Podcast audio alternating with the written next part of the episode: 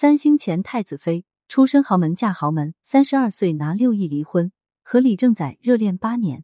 当年三星太子李在镕娶韩国第一名媛林世玲的时候，有多少爱的成分，真的很难说。只能说两家都是韩国的大财阀，婚姻门当户对，皆大欢喜。林世玲身为韩国规模最大的食品公司大象集团的千金，却没有一点小姐的矫情性子，从小到大很低调。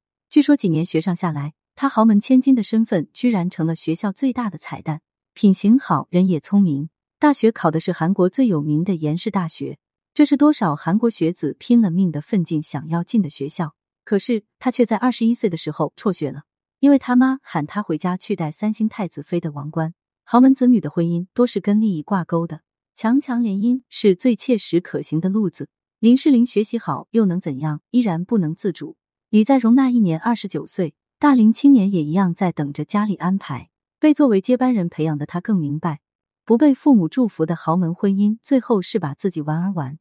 除非你不想当继承人，所以。当两个豪门妈妈在一次聚会的聊天中，把两个孩子的婚事提上议程时，这是基本就八九不离十了。隐藏的原因是，当时三星在磨刀霍霍向食品行业进军，身为行业巨头的大象集团有了被人觊觎的危机感，把潜在的对手变亲家总归要好一些。就差当事人见面，还好一个温婉可人、明艳大方，一个翩翩公子面面俱到。两人在一九九八年的婚礼轰动整个国家。韩国的好几任前总理都出动了，主婚人是其中之一江英勋成了人父，林世玲跟着李在镕去了美国，因为他在哈佛读博。不过林世玲并没有放弃，而是考入了纽约大学。好吧，学霸体质到哪里都不会被刷下。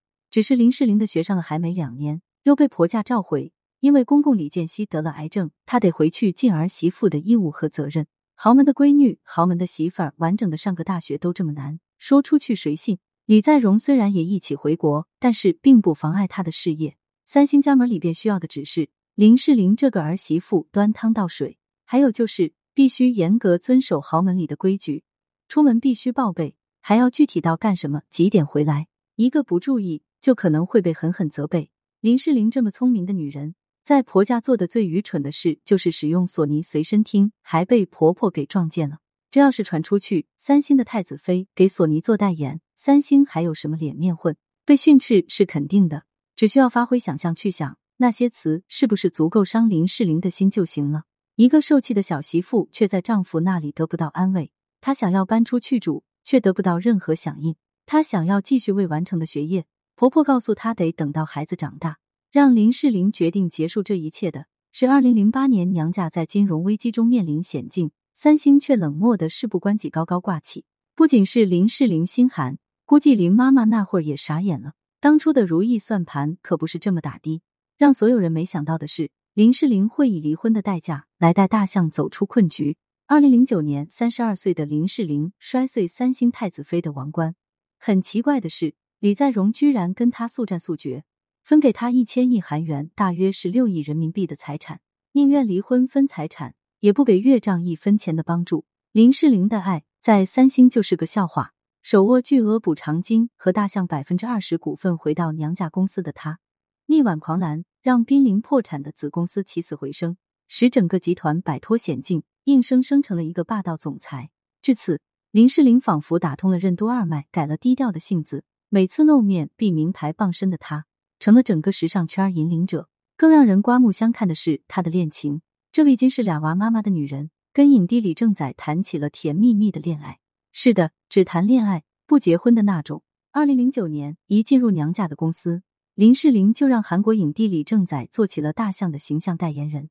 林世玲能跟李正宰合作，离不开李正宰前女友金敏喜从中牵线。金敏喜跟林世玲是好友，那时候他已经和李秀赫开始了姐弟恋。